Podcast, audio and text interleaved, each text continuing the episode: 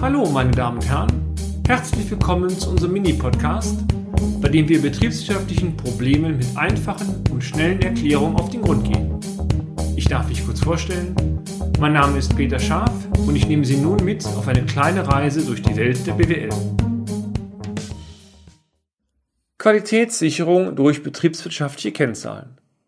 Was nützen volle Auftragsbücher bzw. ein hoher Auftragsdurchlauf, wenn die internen Qualitätsstandards nicht eingehalten werden? Kurzfristig mag sich zwar ein solcher Zustand positiv auf Ihre Ertragsdaten auswirken, doch die mangelnde Qualität wird sehr schnell zu negativen Kundenbeziehungen und zu einem schlechten Ruf Ihres Unternehmens führen. Rechnungskürzungen, Liquiditätsthemen und mittelfristig eine rückläufige Auftragsfrequenz könnten weitere negative Folgen sein. Daher gilt es bereits aus Eigeninteresse heraus, die Qualität der Leistung permanent zu überwachen. Eine Möglichkeit hierzu bieten diverse betriebswirtschaftliche Kennzahlen an. Eine hiervon ist die sogenannte Reklamationsquote. Diese Kennzahl ist vor allen Dingen für solche Unternehmen zu präferieren, die über einen hohen Auftragsdurchsatz verfügen. Die Reklamationsquote ist wie folgt definiert. Anzahl der Reklamationen dividiert durch Anzahl der abgearbeiteten Aufträge mal 100. Diese Kennzahl ist wie folgt zu interpretieren. Je geringer die Reklamationsquote ist, desto besser werden interne Qualitätsstandards eingehalten beziehungsweise desto optimaler gestaltet sich die Qualität der eigenen Arbeiten beziehungsweise Produkte. Reklamationsquoten unter 1% sind hervorragend und deuten auf eine qualitativ gute Ausführung der Leistungen hin. Quoten, die sich in einem Korridor zwischen 1% und 3% bewegen, sollten als Signal gewertet werden, die Ursachen der Reklamation zu eruieren. Aus den Erkenntnissen können generell Rückschlüsse und Optimierungsansätze gezogen werden. Liegt die Quote über drei Prozent, so besteht deutlicher und vor allem akuter Handlungsbedarf.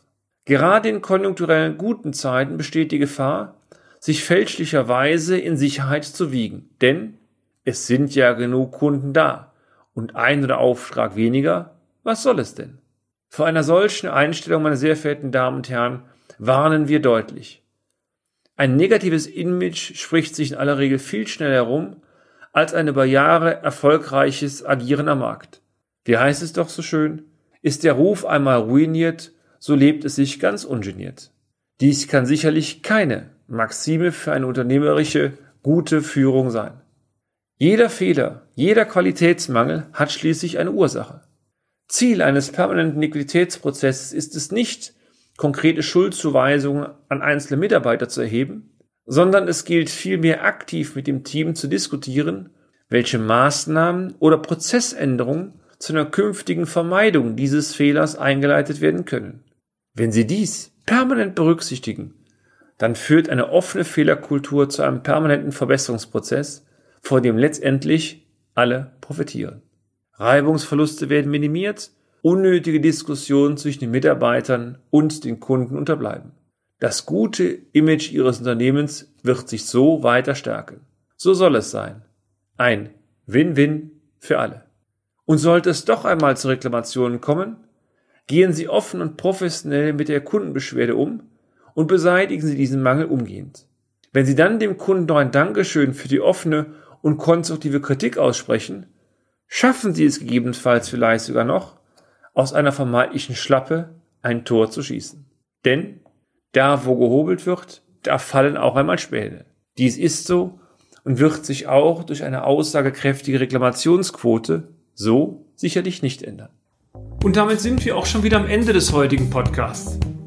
Haben wir Interesse geweckt? Fein.